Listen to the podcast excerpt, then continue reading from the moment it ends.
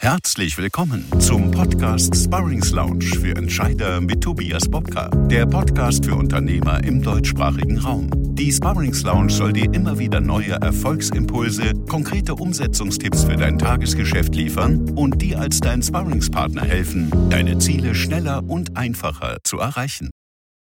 Hallo und herzlich willkommen zu einer neuen Podcast-Folge. Für die heutige Folge habe ich mir einen meiner liebsten Trainerkollegen seit mehr als 14 Jahren und einen absoluten Vollprofi im Vertrieb eingeladen. Er gehört im deutschsprachigen Raum mit seiner mehrfach prämierten Pallas-Methode zu den Top-Experten im Vertrieb. Sein Spitzname spricht Bände. Aber dazu gleich mehr.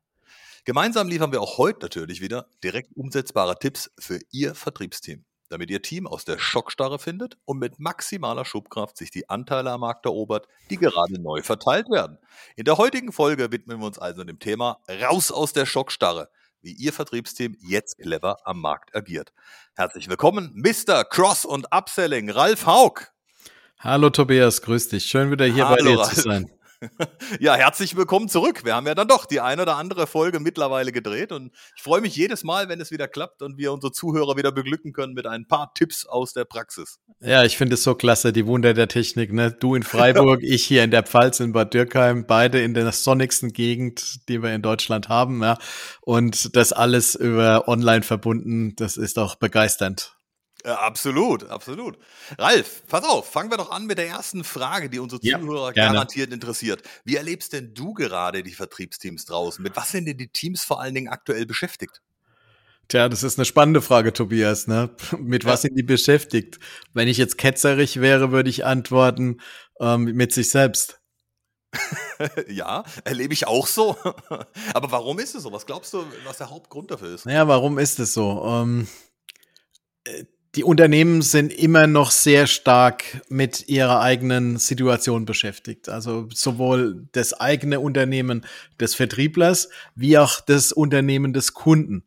Ja, wir sind aus der Corona-Situation sind wir raus. Das eine oder andere Unternehmen kämpft immer noch damit, wie wollen wir uns eigentlich jetzt aufstellen, was das Thema ähm, Homeoffice und äh, Arbeiten ähm, ja in der Firma angeht. Man hat sich ja. da noch nicht so richtig gefunden, ja und ähm, ja, aus dieser ganzen Unsicherheit, der Ukraine-Krieg, die Energiekrise, aus dieser ganzen Unsicherheit heraus stehen alle irgendwie gefühlt momentan auf der Bremse.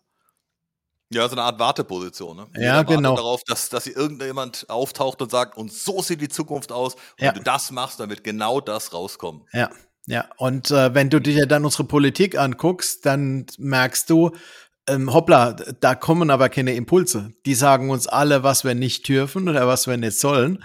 Aber wie es gehen soll, wo es hinläuft, wo die Entwicklung hingeht, wo die Perspektive ist, das, da ist im Moment Fehlanzeige. Und das lähmt viele Unternehmen halt auch, weil sie, ja, das ist ungewiss. Wir wissen nicht genau, wo läuft der Markt hin. Wie geht's jetzt weiter? Wie verändern sich die Rahmenpreise? Wie werden sich die Energiekosten verändern? Wie werden unsere Kunden darauf reagieren? Ja, und, ähm, ja, vor dem Hintergrund sind alle zurückhaltend. Alle warten darauf, ähm, wie kann es weitergehen? Dabei haben die Kunden tatsächliche Themen. Also wenn ich jetzt als Vertriebler rausgehe, ich sehe das bei meinen Kunden, wenn ich rausgehe, meine Kunden haben Themen. Und äh, da gibt es auch die Möglichkeit, dass ich meine Kunden bei diesen Themen unterstütze. Nur sind das in der Regel nicht die Themen, die ich jetzt im Kopf habe, die ich gerne in der Akquise umsetzen würde, ja. Und da ist, glaube ich, ein Schlüssel im Moment, äh, den man ähm, nutzen kann, nämlich, dass man aufhört, im Vertrieb sich mit sich selbst, mit den eigenen Unternehmen, mit den eigenen Zielen und den eigenen Herausforderungen zu beschäftigen, sondern wieder ein offenes Ohr für den Kunden gewinnt und zu gucken, wo steht mein Kunde, was braucht mein Kunde, wie kann ich meinen Kunden unterstützen bei dem, was er braucht. Ja, absolut. Also vielleicht zusammengefasst an der Stelle schon mal, also es geht wirklich darum, diese Warteposition endlich zu verlassen und zu akzeptieren, dass wir in einer, wir nennen sie immer so schön FUKA-Welt, also in einer Welt, die immer beweglicher ist, die unklarer ist und die auch in gewissen Teilen komplexer und damit auch unbeständiger ist, lernen damit umzugehen, dass wir nicht alles prognostizieren können, dass wir auch nicht wissen, was morgen oder übermorgen vielleicht passiert. Was wir aber tun können, ist, heute rauszugehen und sich zu überlegen, was kann ich denn heute tatsächlich alles schon tun? Weil eins ist auch klar, wenn ich jetzt nur darauf schaue, was das Thema Kosten oder auch Liquidität angeht, ähm, da werde ich sicherlich meiner Entwicklung keinen Vorschub leisten. Nein, das stimmt, ja. Also wenn ich nur darauf den Fokus habe, ähm, dann bin ich, in, bin ich in einer totalen Lähmung drin, ja. Und ähm, aus dieser Lähmung heraus kann ich kein Geschäft generieren. Ne? Das ist statisch. Die ganze Welt, wenn wir vor Corona gehen, die ganze Welt hat vor Corona, Corona darüber gesprochen, dass wir ähm, Agilität brauchen, ne? dass wir in den Unternehmen agil handeln müssen. Ne? Ähm, ja, absolut. Wie viele Anfragen habe ich vor Corona äh, vorliegen gehabt, ob ich ein Agilitätstraining machen könnte, ja? Und dann kam Corona und ähm, jetzt hat man das Gefühl, die Welt da draußen ist starrer, wie sie jemals zuvor war. Ja, und das ist ja eigentlich eine völlig verrückte Geschichte, wenn man sich überlegt, dass es gerade entgegengesetzt sein müsste. Ne? Aber das ist so, man hat manchmal so das Gefühl, kannst du dich an das Bild mit den Kindern und den Händen vor den Augen erinnern, was man so aus Kindheitstagen hat? Ja, ja, klar. Ne? wenn ich da, da mich an meinen Sohn erinnere, als der klein war, der hat dann die Augen vor die Hände, äh, die Hände vor die Augen genommen ne? und hat dann gesagt, du siehst mich nicht, du siehst mich nicht, weil er geglaubt hat, ne? weil er halt mich nicht mehr sehen konnte. Ja, genau. Er wäre jetzt auch unsichtbar. Und so kommt mir das manchmal vor den, von den Unternehmen her auch vor. Ne? Ähm, wir beschäftigen uns nur mit uns, ne? wir haben unsere Themen und die Themen des Kunden, die gibt's eigentlich gar nicht. Und lieber Kunde, steigt doch einfach auf das ein, was wir brauchen und was wir wünschen. Also im Prinzip eine Umkehr dessen, was wir vom Vertrieb, ähm, was die Aufgabe des Vertriebs normalerweise ist, nämlich zu gucken, was braucht mein Kunde, wie kann ich meinen Kunden unterstützen, wie kann ich meinem Kunden Nutzen bringen. Und momentan hat man oft so das Gefühl, ähm, die, der, der Vertrieb äh, denkt sich, hey, lieber Kunde, jetzt überleg dir mal, wie du mir Nutzen bringen kannst, ne? wie du ja. dazu beitragen kannst, dass ich meine Ziele erreiche. Ist schon eine sehr bequeme Haltung, ne? Also wenn man sich das mal auf der Zunge zergehen lässt und auch so vor seinem geistigen Auge Revue passieren lässt, ist das eigentlich eine, äh, eine Haltung, die wenn man ehrlich ist, zu sich selber ja überhaupt nicht funktionieren kann. Das ist zwar eine, eine vage Hoffnung, aber sie wird sich ja nie erfüllen können, logischerweise nicht. Ja, also dieser alte Spruch, wenn jeder an sich selbst denkt, ist an alle gedacht, der funktioniert im Vertrieb halt nicht. Ne? Wenn jeder nur auf sich selbst achtet, dann hat zwar jeder, äh, ist auf jeden geachtet, das stimmt, aber dann habe ich keine Chance, einen Umsatz zu generieren.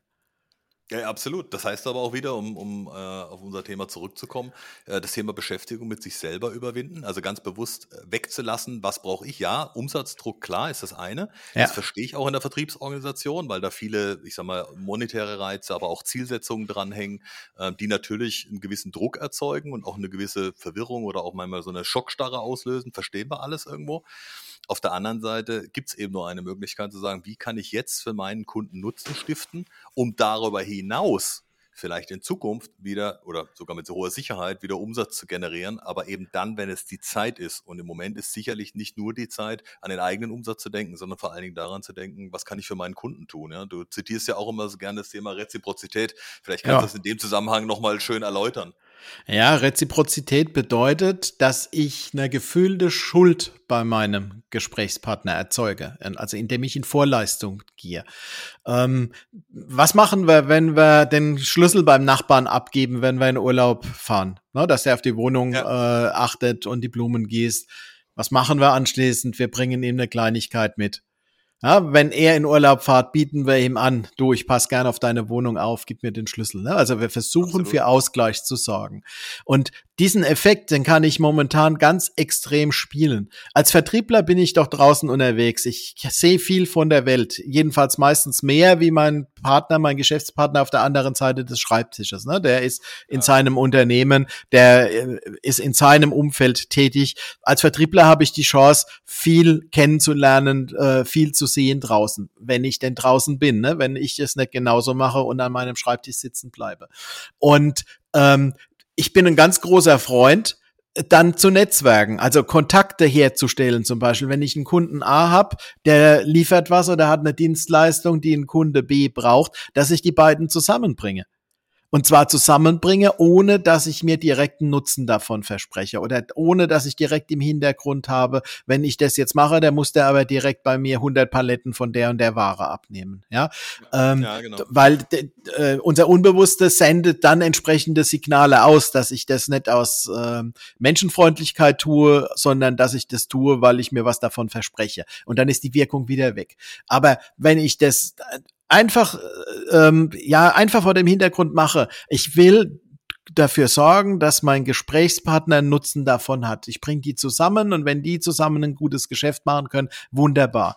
Ähm, wenn ich das vor diesem Hintergrund mache, dann bleibt es auch im Kopf meines Kunden letztendlich hängen und der schmeißt mir auch wieder einen Garten in den, äh, einen Stein in den Garten. Der hat vielleicht nicht direkt jetzt einen Auftrag, den er an mich vergeben kann, aber der hat einen anderen Geschäftspartner, der ähm, was brauchen kann, was ich zu liefern habe. Ja, und so kommen dann auf einmal Aufträge zustande, an die man nie gedacht hätte. Ich habe sowas jetzt gerade mit einem großen Energiekonzern erlebt.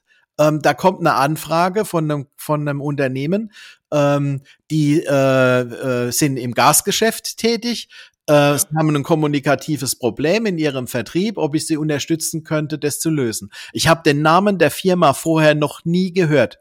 Und dann stellt sich raus, dass da eine Empfehlung über zwei Ecken eine Empfehlung zustande gekommen ist, wo ich einem Kunden vor zwei Jahren oder so einen Stein in den Garten geworfen habe. Ne? Und ähm, das ist das, was ich meine mit Reziprozität. Das, was ich da reingebe, das ja, ja, klar, kommt immer wieder zurück. Menschen haben das Gefühl, dass sie was zurückgeben müssen. Und äh, das funktioniert halt nur, wenn ich in Vorleistung gehe. Und gerade jetzt in der Zeit, wenn ich nichts zu tun habe im Vertrieb oder wenn die Geschäfte schlecht laufen im Vertrieb, kann ich diesen Ansatz nutzen, dass ich rausgehe, dass ich gucke, dass ich mit meinen Kunden spreche, was sind denn die Themen, die dich jetzt beschäftigen? Und ähm, was braucht ihr im Unternehmen? Und dann halt gucke, wo habe ich eventuell ähm, Kontakte, die da weiterhelfen können. Oder was auch noch eine ganz schlaue Geschichte ist, was äh, etliche meiner Kunden in der Vergangenheit auch gemacht haben. Ich entwickle ein neues Produktportfolio. Ich entwickle Absolut. genau für diesen Bedarf jetzt ein Angebot. Ja? Ich gehe da immer gern rein mit dem hypothetischen Vorteilsverkauf und stelle dem meinem Kunden dann eine Frage. Mal angenommen, wir hätten genau für das Problem, das Sie jetzt ansprechen, wir hätten dafür eine Lösung oder wir würden kurzfristig eine Lösung entwickeln. Was würde das denn jetzt für unsere weitere Zusammenarbeit bedeuten? Absolut. Ja? Und sehr häufig merke ich, da ist dann große Dankbarkeit, weil die das Gefühl haben, sie werden ernst genommen in der Thematik, die sie gerade auf dem Schreibtisch liegen haben.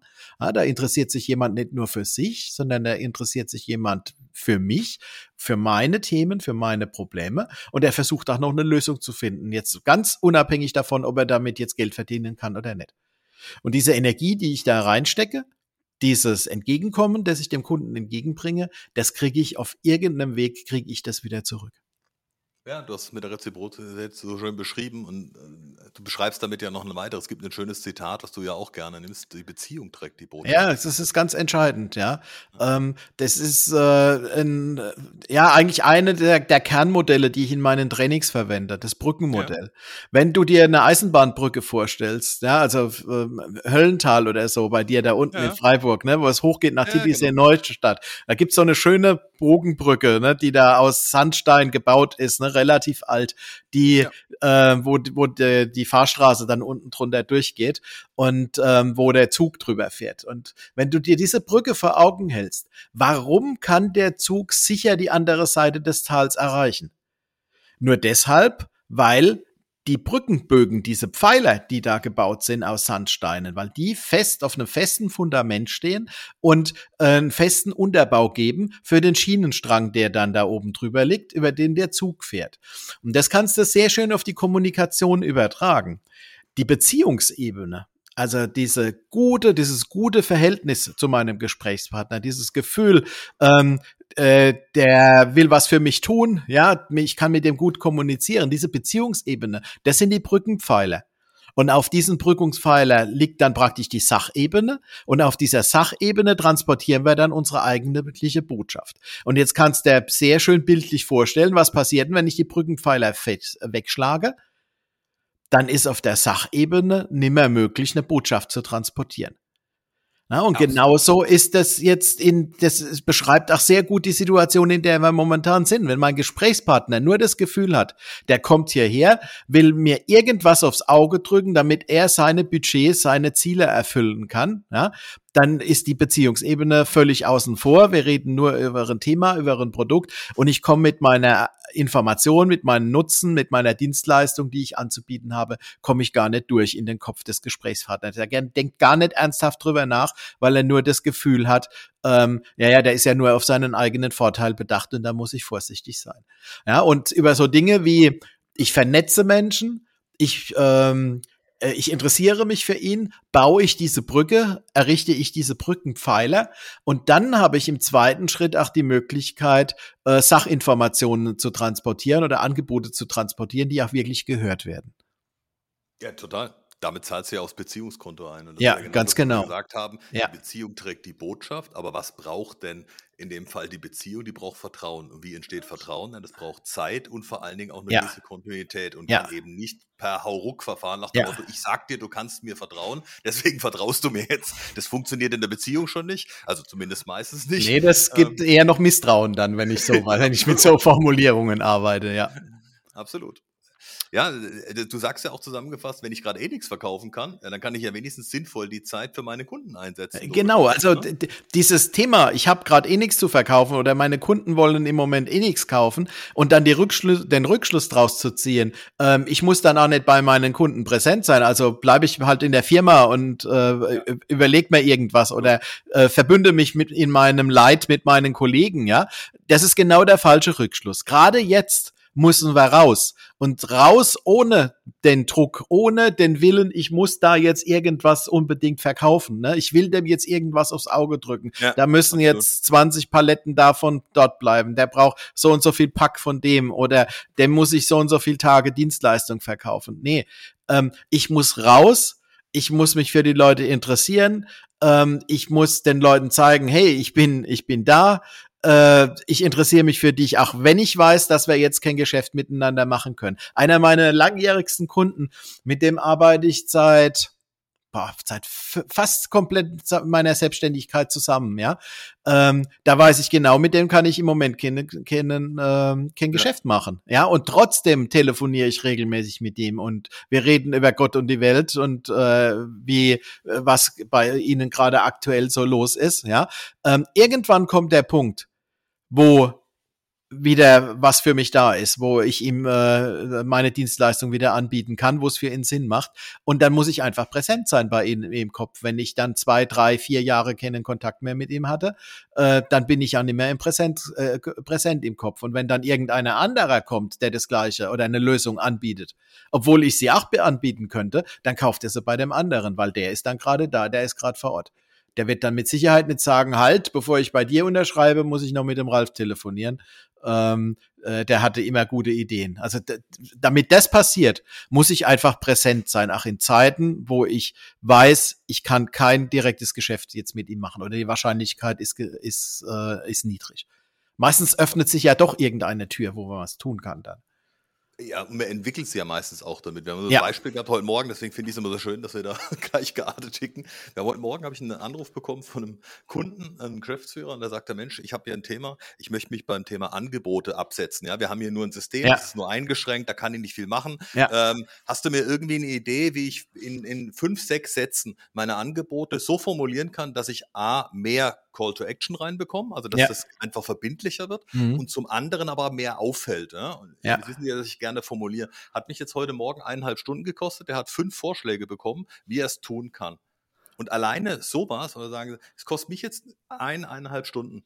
Aber letztendlich der Hebel, den er hat, er kann das jetzt über Monate und Jahre, wenn er will, nutzen. Er kann variieren, er hat ein Spiel es ist, es ist was, was mich äh, nur Zeit kostet, aber ihm in dem Moment, in seinem dringlichsten Problem, nämlich die Conversion Rate nach oben zu bekommen, viel, viel mehr hilft. Und das sind also genau die Dinge, die du gerade beschreibst. Genau, und jetzt hast du ganz, ganz dick auf das äh, Reziprozitätskonto eingezahlt.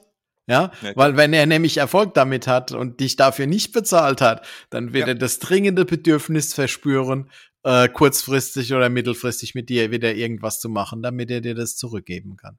Und das ist ja genau das, um was es geht. Ja. Wir wollen ja ganz bewusst auch dieses äh, im Positiven erzeugen. Ja. Ja, ganz und genau. Von daher, ähm, da, da, haben wir auch beide Seiten. Ne? Das klingt ja immer so nach Manipulation. Das heißt absoluter Bullshit. In dem Moment haben ja beide was davon, weil du investierst in deinen Kunden hinein, damit er jetzt den Erfolg hat, damit er dir später, wenn er den Erfolg gehabt hat, ja. dir auch wieder helfen kann. Und dann ist es auch ein faires Miteinander. Dann ist es auch ja. keine Manipulation. Ganz im Gegenteil, ja. dann ist es ein gegenseitiges Befähigen, eben weiterzukommen als jeder für sich alleine. Findest du Manipulation schlimm?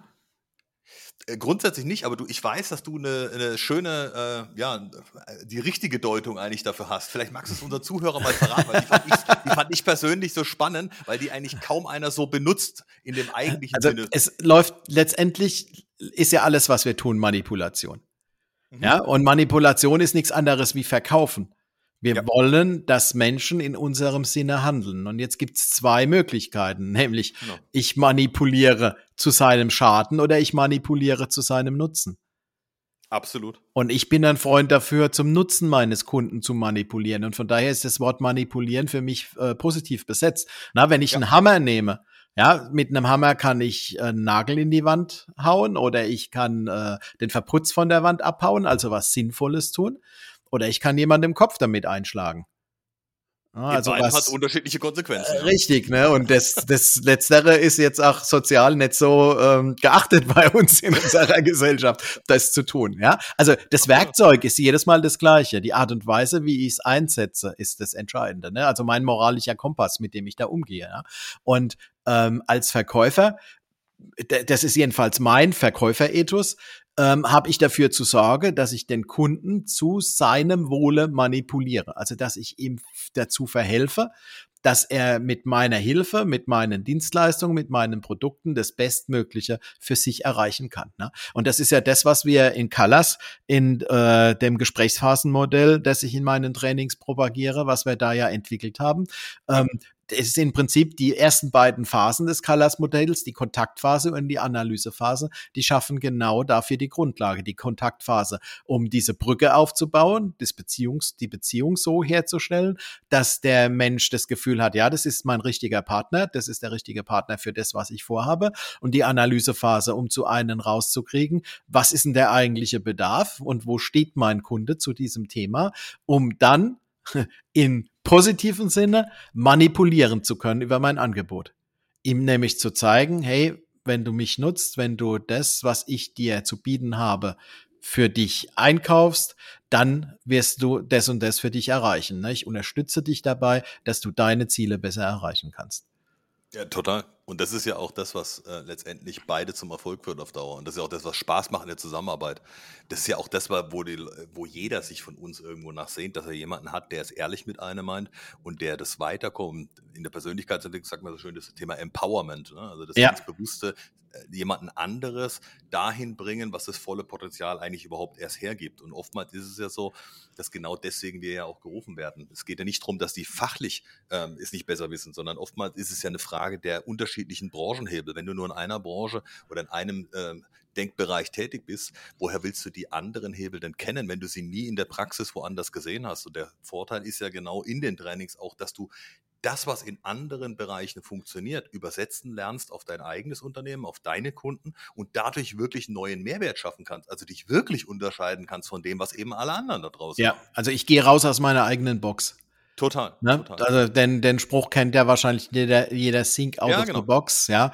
Ähm, ich verlasse mein, Goldf mein Goldfischglas. Da gibt so einen wunderbaren, äh, so, eine, so ein wunderbares Experiment von einem Psychologen.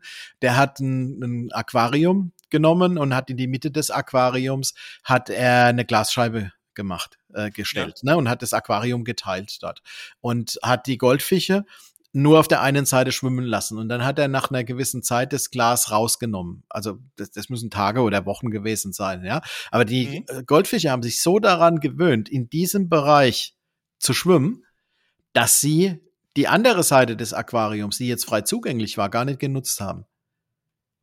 Ja. also das sehr häufig beschränken wir uns selbst über unsere Glaubenssätze, über die Erfahrungen, die wir gemacht haben in unserer Branche, beschränken wir uns selbst. Wir erlegen uns selbst Regeln auf, die von außen überhaupt nicht vorgegeben sind und wo es gar keinen Grund dafür gibt, das zu tun. Und das ist das, was dann halt auch in der Beratung jetzt Spaß macht, was dir wahrscheinlich genauso geht, was du eben beschrieben hast, wenn du dann Impulse von außen bringen kannst, Erfahrungen aus anderen Branchen, aus anderen Unternehmen damit einbringen kannst, dann passieren auf einmal neue Dinge. Was dann als wichtiger Faktor halt noch mit dazu kommt, ist das Thema innere Einstellung. Also mit was für einer Einstellung gehe ich an dieses ganze Thema ran? Ja, ähm, wenn ich gerade wie jetzt in der Zeit, in dem in der momentanen Situation halt mit der Einstellung in meine Gespräche gehe, ähm, da passiert sowieso nichts, ne? Die sind genauso mit sich selbst beschäftigt, wie ich das bin, wie wir das in unserem Unternehmen sind und ich habe sowieso keine Chance, da was zu verkaufen. Ähm, dann werde ich auch nichts erreichen. Wir müssen die Neugier wieder wecken. ich habe so das Gefühl, durch Corona, durch dieses viele Sitzen im, im eigenen Büro, ähm, im Homeoffice, da ist die, die Neugier ist verloren gegangen und der Spaß an der Kommunikation.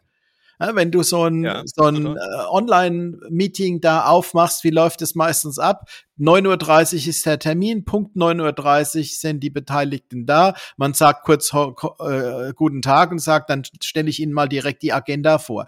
Und all das was wir normalerweise tun, wenn wir zum Kunden rausgefahren sind. Auf der Autofahrt haben wir uns nochmal mit dem Kunden beschäftigt, haben uns die Sachen nochmal durch den Kopf gehen gelassen, das Gespräch durch den Kopf gehen gelassen. Wenn wir beim Kunden angekommen sind, sind wir in einen Small Talk eingestiegen. Wir haben eine Tasse Kaffee zusammen getrunken, bevor wir ins Gespräch eingestiegen sind. All das geht verloren oder ist verloren gegangen bei vielen. Und dadurch haben wir sehr häufig nur noch sehr, sehr steife Gespräche die sich auf die reine Sachebene konzentrieren.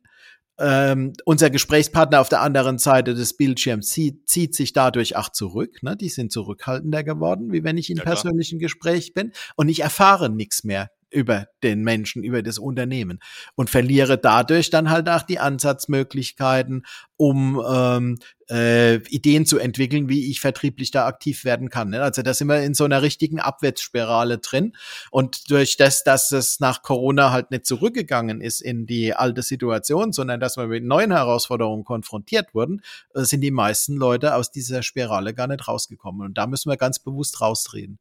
Also ich kann nur dafür plädieren, also auch wenn es Geld kostet und Zeit kostet, ja, und es bequemer ist, im Schreibtisch sitzen zu bleiben und äh, einen Termin online zu machen, gehen Sie wieder raus zu Ihren Kunden. Ja, suchen Sie den persönlichen Kontakt. Äh, das ist durch nichts zu ersetzen. So gibt's Ansatzpunkte, findet man Ansatzpunkte, um vertrieblich dort wieder aktiv werden zu können.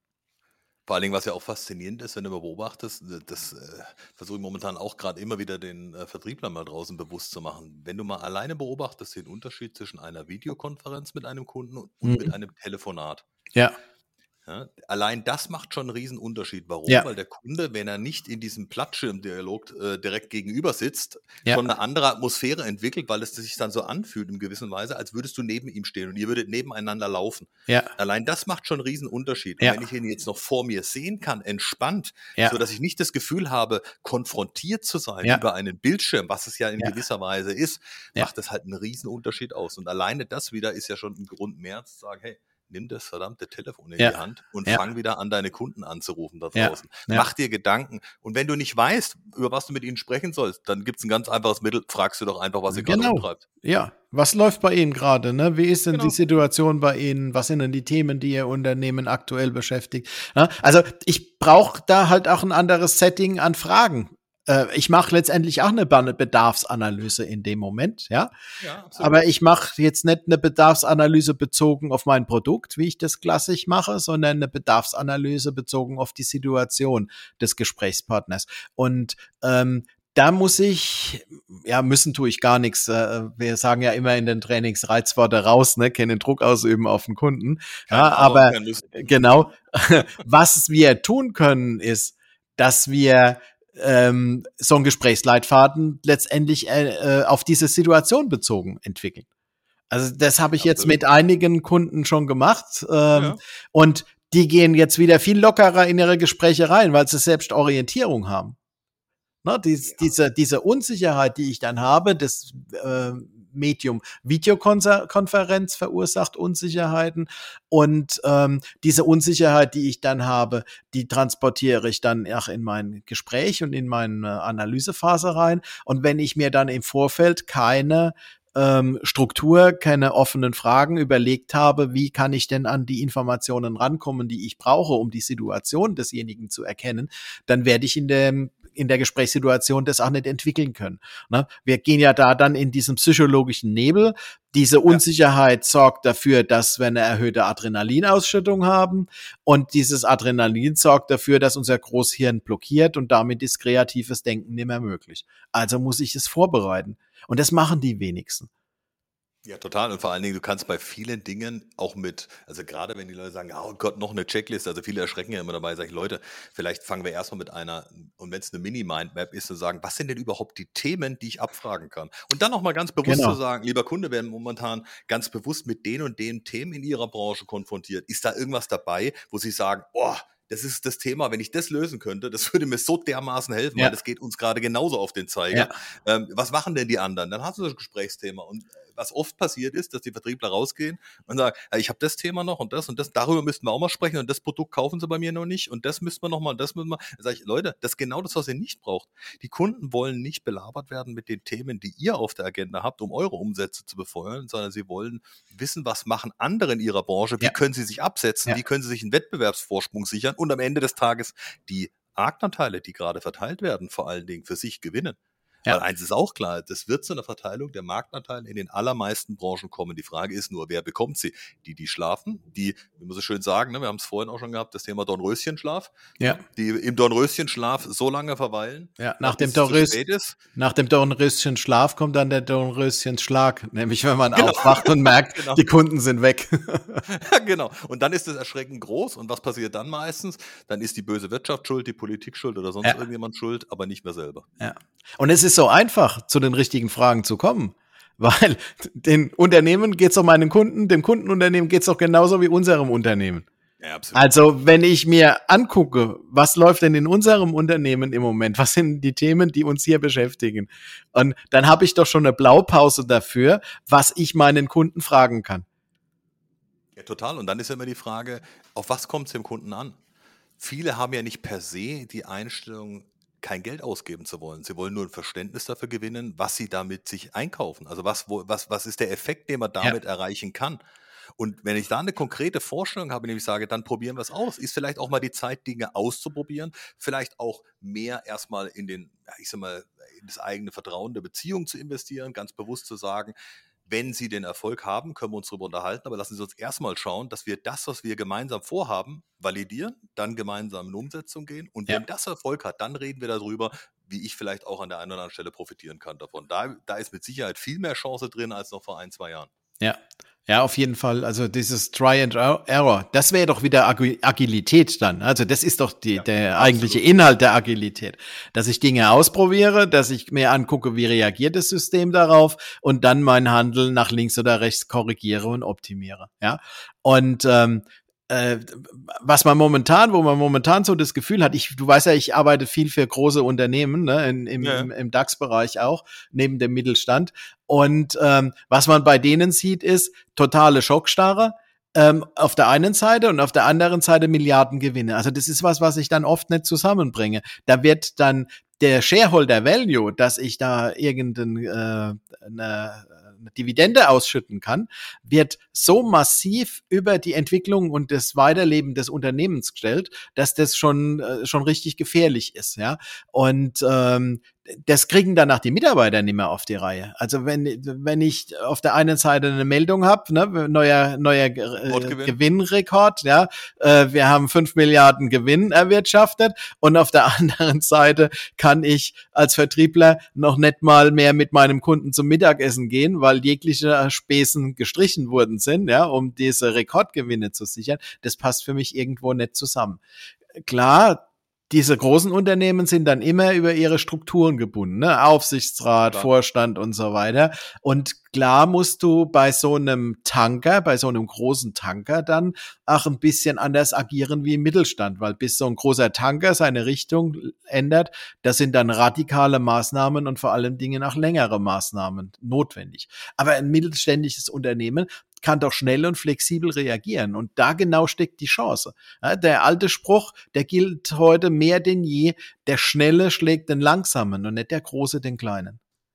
Absolut. Also ist ja, was du beschreibst, ist so eine Art U-Boot-Taktik. Ne? Also ganz bewusst zu sagen, was können die kleinen und Mittelständler momentan tun? Ne? Ja, sie können genau. flexibler sein als ja. die Großen. Sie können aber ja. vor allen Dingen auch schneller sein, weil sie aufgrund der eigenen Strukturen ganz andere Werte haben. Und jetzt kommt noch was rein, während du in Großunternehmen ja oftmals Quartalsziele im Kopf hast oder vielleicht auch ähm, ein Jahresziel noch oder ein Dreijahresziel, solange vielleicht auch der eigene Vertrag geht, hast du im Mittelstand ja in der Regel viel längerfristige Verträge. Das heißt, du kannst auch viel weiter denken und sagen, mir ist es doch egal, was im nächsten halben Jahr passiert, selbst wenn mein Gewinn etwas zurückgehen sollte. Ich weiß aber, dass diese Investition sich um Vielfaches wieder auszahlen wird ja. in den nächsten Jahren. Und da kann ich ja ganz anders agieren. Und das ist das, äh, was ich hoffe, dass jetzt relativ bald auch passiert, dass ein, ein Ruck durch den Mittelstand geht und erkannt wird, wenn ich jetzt nicht anfange zu investieren in die richtigen Dinge, und da ist eben das Thema Aus- und Weiterbildung eine der Kernschlüsselfaktoren, A, für die Motivation der Leute und B, vor allen Dingen fürs Vorankommen und Entwickeln der eigenen Unternehmensentwicklung.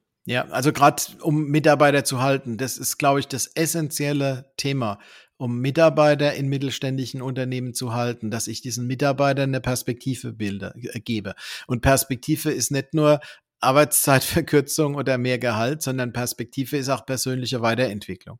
Und eine fachliche Schulung, die ich mit den äh, Menschen durchführe, äh, eine verkäuferische Schulung, die ich mit den Menschen durchführe, die ist auch immer mit Persönlichkeitsentwicklung, mit Persönlichkeitsbildung verbunden. Ja, und wenn ich da Perspektiven schaffe und äh, gerade wenn wir mit dem Kunden nicht so viel zu tun haben, hätten wir ja Zeit dafür, das zu tun. In dem Moment, wo äh, der Verkauf, der Vertrieb wieder brummt, haben wir keine Zeit, Vertriebler in eine Schulung zu schicken. Ja, ich habe hier in der Pfalz mit einem mit einem großen Unternehmen jetzt gerade zu tun, die äh, vermarkten Gemüse. Ja, äh, da muss ich jetzt nicht kommen und muss sagen, äh, wir machen jetzt mal eine Schulung für deinen Vertrieb, weil jetzt muss er das Gemüse verkaufen, das jeden Tag vom Feld kommt. Ja? ja? Aber im November oder im Dezember, wenn dann die Erntezeit vorbei ist, dann kann ich mit dem über Weiterbildung äh, reden, beziehungsweise dann ist zu spät, um zu reden. Reden tun wir jetzt, aber Weiterbildung durchführen tun wir dann im November und im Dezember. Und dieses antizyklische Verhalten, das wäre was, was ein Mittelständler jetzt par excellence machen kann. Der weiß, er kriegt das, was er in die Mitarbeiter investiert, kriegt er doppelt und dreifach zurück. Erstens, weil die Arbeitsqualität besser wird, weil die Erfolge größer werden und weil die Fluktuation geringer wird, wenn sich die Mitarbeiter gut aufgehoben fühlen und das Gefühl haben, ich kann mich persönlich entwickeln. Und er hat auf der anderen Seite nicht die Anforderung, äh, dass er halt äh, einen Quartalsgewinn oder einen Halbjahresgewinn oder sowas ausweisen muss. Ähm, er kann längerfristig denken und dann macht Sinn jetzt zu investieren, wo ich bei, auf der Kundenseite vielleicht ein bisschen Luft habe und den Mitarbeiter vorzubereiten auf das, was kommt und da in, innerhalb dieser Investition vielleicht auch neue Wege kennenzulernen, um äh, vertrieblich danach neue Wege gehen zu können. Vor allen Dingen, wenn die Großen jetzt momentan den Tanker spielen, dann ist es ja noch viel ja. einfacher, weil ich ja. weiß, die investieren jetzt nicht, die gehen nicht raus. Nein. Dann habe ich jetzt die beste Chance als Mittelständler zu sagen, dann hole ich mir jetzt Anteile von den Großen zurück, die ich sonst unter normalen Umständen vielleicht nie hätte gewinnen können. Ja. Aber jetzt habe ich die Chance. Genau, einer meiner größten, größten ähm, äh, äh Kunden, äh, die sind komplett auf die, Vollbrem auf, die, auf die Bremse getreten. 100% Vollbremsung. Mit dem Ergebnis, also die, die, haben letztes Jahr eine Initiative gestartet nach Corona und ja. haben unheimlich viel in Aus- und Weiterbildung und in neue Produkte und so weiter investiert. Ähm, das sollte jetzt im ersten Quartal alles fertiggestellt werden. Im ersten Quartal ist zu 100 Prozent auf die Bremse getreten worden, mit dem Ergebnis, dass dieser ganze Schwung, der bei den Mitarbeitern aufgebaut wurde, dieser ganze Schwung ist weg. Und diesen Karren jetzt nochmal anzuschieben, also wenn das jetzt meinetwegen im vierten Quartal heißt, okay, äh, die Entwicklung ist so, dass wir wieder Gas geben können, das dann wieder hinzukriegen, das ist ein Ding, das fast unmöglich ist. Vor allen Dingen gerate ich dann so schnell unter Druck und dann wiederum äh, wird es ja auch ein Problem werden, dass meine Strukturen das oftmals gar nicht hergeben. Ja. Und ich ja. dann wirklich unter so viel Druck gerate, dass mir dann Mitarbeiter wegspringen und sagen, sorry, aber das hättest du vor einem halben Jahr machen können, aber nicht jetzt, wo der Druck so auf dem Kessel ja. ist, dass wir es einfach nicht können. Mitarbeiter sind weg, Mitarbeiter sind demotiviert, haben innerlich gekündigt, haben keinen Bock mehr. Ja, und ähm, jetzt, jetzt können wir vorbauen, jetzt kann man da was tun, ja. Was vielleicht an dem äh, Punkt auch noch sehr, sehr wichtig ist, die Führungskräfte nicht aus der Verantwortung zu nehmen. Ne? Also ganz bewusst zu sagen, warum ist es denn, vielleicht auch die Frage an dich gerade gerichtet, warum sind die Führungskräfte, die Entscheider auch jetzt besonders gefragt? Ja, ich glaube, dass viele Führungskräfte einfach noch nicht ihren Weg gefunden haben, äh, mit diesen veränderten Rahmenbedingungen umzugehen. Ja. Ja, dieses Thema, ich habe meinen Mitarbeiter nicht ständig bei mir. Ne, Home, die Homeoffice-Geschichte, äh, ja. Das Ja, macht genau. vielen Führungskräften immer noch Probleme, weil sie es nicht gewohnt sind, ähm, nicht nur Tätigkeiten zu delegieren, sondern Verantwortlichkeiten und Kompetenzen zu de delegieren. Und die Voraussetzung, dass diese dezentrale Führung, dass die funktioniert, das ist eben, dass ich äh, Tätigkeiten, äh, äh, nicht Tätigkeiten delegiere, sondern Verantwortlichkeiten und Kompetenzen. Verantwortlichkeit für ein Ergebnis und Kompetenz, dass ich einen Handlungsrahmen habe, um dieses Ergebnis auch eigenständig zu erreichen. Und ähm, wenn ich das hinbringe, dann sorgt es dafür, dass bei meinen Mitarbeitern eine intrinsische Motivation entsteht, die Themen zu lösen und die Themen nach vorne zu bringen.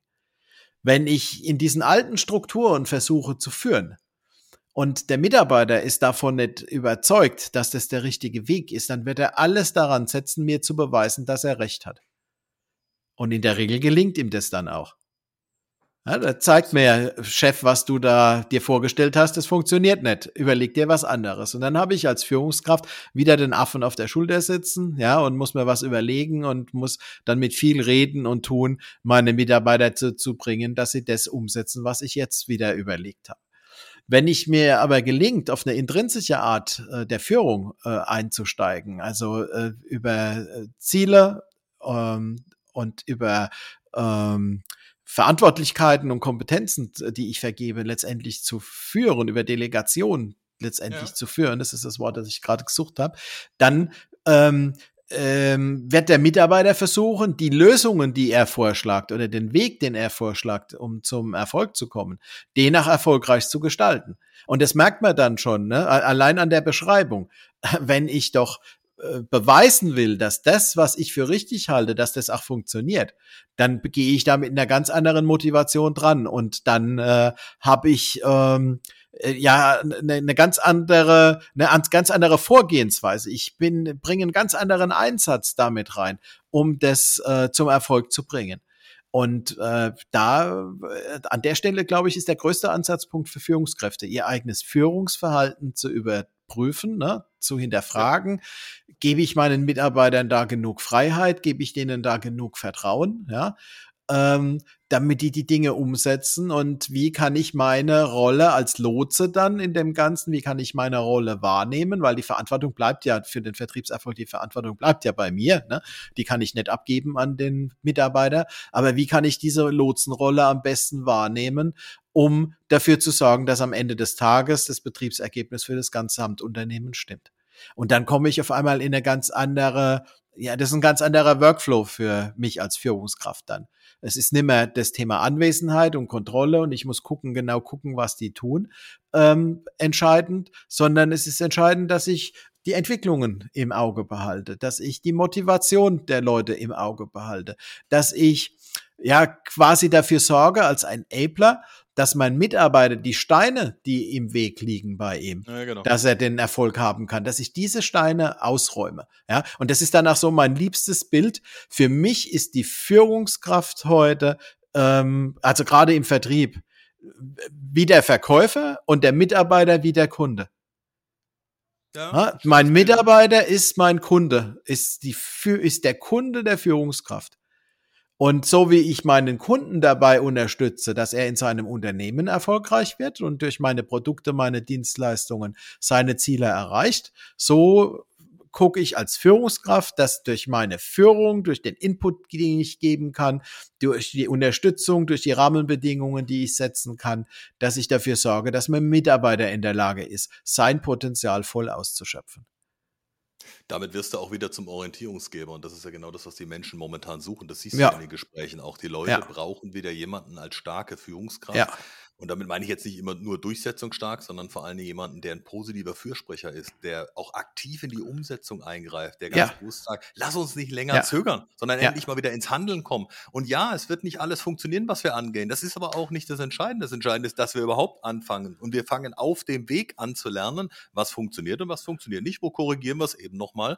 Und das ausgestattet mit dem, was du gesagt hattest, mit der notwendigen Entscheidungskompetenz, schafft ja dann auch diesen Rahmen, um überhaupt das gemeinsame Teamziel wieder zu schaffen. Genau. Genau, es ist doch in Ordnung, wenn 80 Prozent, 90 Prozent dessen, was mein Mitarbeiter tut, wenn das funktioniert und wenn das okay ist und wenn er da die richtigen Entscheidungen trifft.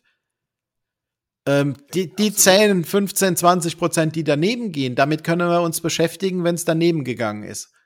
Daraus lernen wir gemeinsam dann. Ja, aber, aber es ist aus der Angststarre schon. Richtig, genau. Das wollte ich gerade sagen. Es ist viel effizienter, ähm, Dinge zu tun und Fehler zu machen, wie nichts zu tun und keine Fehler zu machen. Weil das ist die, das ist die Konsequenz. Also wenn ich nichts tue, wenn ich in der Schockstarre bin, dann passieren auch keine Fehler. Ja, nur wer nichts macht, macht nichts verkehrt. Aber dann passiert auch nichts, dann bewegt sich nichts. Das heißt aber auch logischerweise, das, was du jetzt gesagt hattest, nochmal für die Führungskräfte als Appell, geht bitte in den Dialog, geht vor allen Dingen, bleibt im Dialog, nicht nur einmalig, sondern permanent. Nehmt den Leuten die Ängste, die sie jetzt haben, ja. unterstützt sie da, wo sie sie brauchen. Und wenn wir sagen Unterstützung, Ralf, wie können wir denn beispielsweise noch unterstützen, wenn jetzt der eine oder andere denkt, okay, ich bräuchte vielleicht wirklich von außen den einen oder anderen Input. Was könnten wir zum Beispiel noch? Naja, im Sinne, im Sinne von Reziprozität äh, ich denke, das lebst du genauso. Bin ich jederzeit zu einem Gespräch bereit, ohne dass die Uhr tickt und da irgendwo ja. auf einem Konto Dollars rollen müssen. Also mal miteinander zu reden, sich mal auszutauschen, eine halbe Stunde, ne, über einen Videotermin oder über ein Telefonat und sich mal gegenseitig abzuklopfen, ne, ähm, was für Impulse gibt's. Ähm, das ist was, was, was wir auf jeden Fall anbieten können was ich mit etlichen Kunden jetzt in den letzten Monaten auch gemacht habe, ist, dass wir mal einen kurzen Workshop gemacht haben. Einen, einen Tag, einen halben Tag, einen Absolut. Tag oder einen Dreivierteltag oder so. Also wie,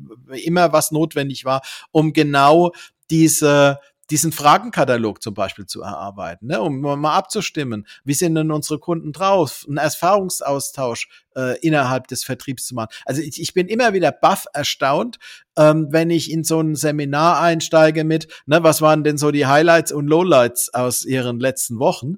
Äh, was sind denn die Kernthemen, die Sie momentan, Sie und Ihre Kunden momentan beschäftigen? Da denkt man ja, das ist ein No-Brainer, ne? Also so hier so Standardzeug. Aber ich bin jedes Mal überrascht, was für Erkenntnisse die Leute dann haben.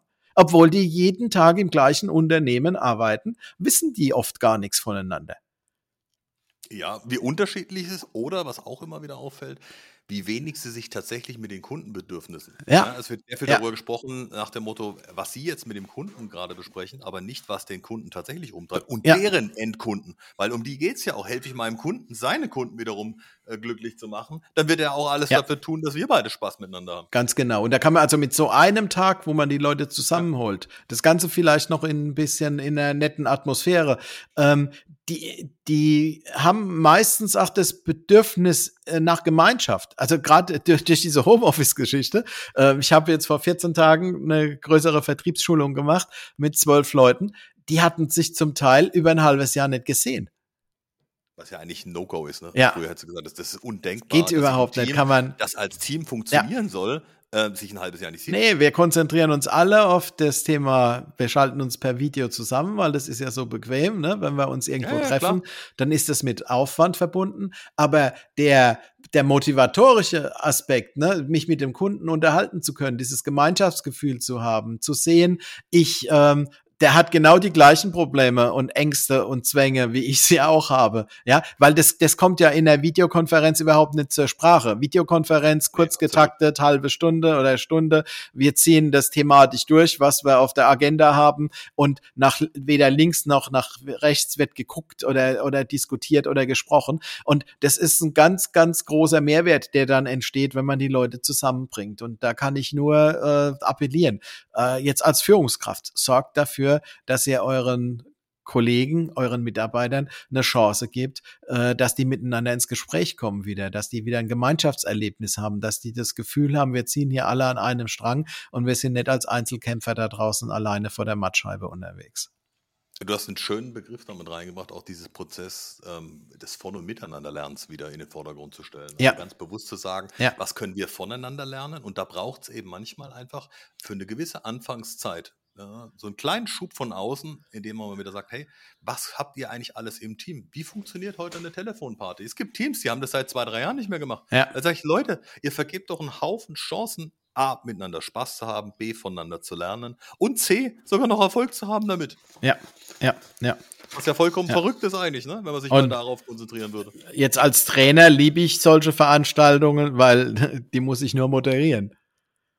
Ja, ich meine, nur in Anführungszeichen, das ist, die Moderation ist wichtig, weil über die Moderation die Impulse gesetzt werden und der Prozess gesteuert wird, ja. Ja. Ähm, aber äh, ich muss von mir aus keinen großen Input dazu leisten, denn äh, das, das Know-how ist ja meistens da. Es muss aktiviert werden und das ist mein Job dann an der Stelle und das ist äh, was, was man, womit man sehr erfolgreich dann Impulse in solchen Vertrieb, Vertriebsteams setzen kann. Ja, und wenn das ein externer macht, ist es halt nochmal eine andere Sache, wie wenn es der eigene Vertriebsleiter macht.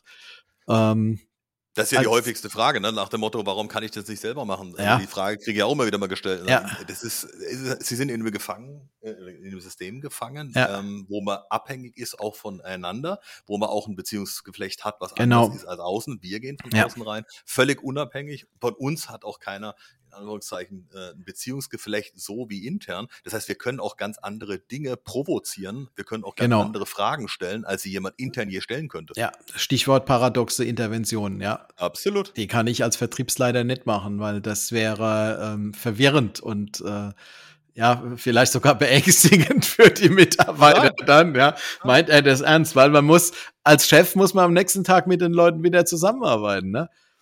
Als Berater Ja. bin ich am nächsten Tag weg, ja. Und äh, ob ich da jetzt verstört habe in dem Moment oder nicht, das spielt keine große Rolle. Wichtig ist der Impuls, der dadurch ausgelöst wird. Das, Das was dadurch ja. in Bewegung gerät, genau. Und das ist manchmal notwendig, ja. Ja, definitiv. Ralf, also ich kann nur wieder sagen, es hat unfassbar Spaß gemacht. Ähm, die Zuschauer können sich natürlich gerne bei uns melden, ähm, vielleicht einfach mal äh, auf unsere Webseiten, auf unsere sozialen Profile, sich gerne mit uns verlinken. Ähm, Ralf, du hast ja gerade auch gesagt, du stehst auch jederzeit zur Verfügung, wenn jemand Lust Sehr gerne. hat und sagt, ich hätte gerne noch mal Ja. den einen oder anderen Impuls, würde gerne noch mal über das ein oder andere, den einen oder anderen äh, Hinweis noch mal sprechen, dann sehr, sehr gerne auf jeden Fall melden. Also Ralf Ja, war immer sensationell. Findet mich bei LinkedIn, dort sind alle Kontaktdaten hinterlegt, ja. Oder über dich, Tobias, natürlich. Ich wollte gerade sagen, sonst jederzeit melden. Und wer jetzt Lust bekommen hat auf noch mehr erfolgserprobte Tipps im Vertrieb, dann doch bitte einfach mal auf YouTube, TikTok, Facebook, Instagram, LinkedIn, Xing oder wo auch immer ihr uns sucht, sehr gerne mal vorbeischauen. Und deswegen mit motivierenden Grüßen wünsche ich jetzt auf jeden Fall noch äh, ja, einen gelungenen Resttag, einen guten Start in die neue Woche. Und dann äh, hören wir uns hoffentlich sehr bald wieder, spätestens bei der nächsten Podcast-Folge. Und wer weiß, vielleicht ja schon zwischendurch zu dem einen oder anderen Best-Practice-Impuls. Ralf, dir vielen lieben Dank auf jeden Fall. Sehr gerne, immer wieder wieder, Tobias. Ja, und viele Grüße an die Gemeinde da draußen. Danke.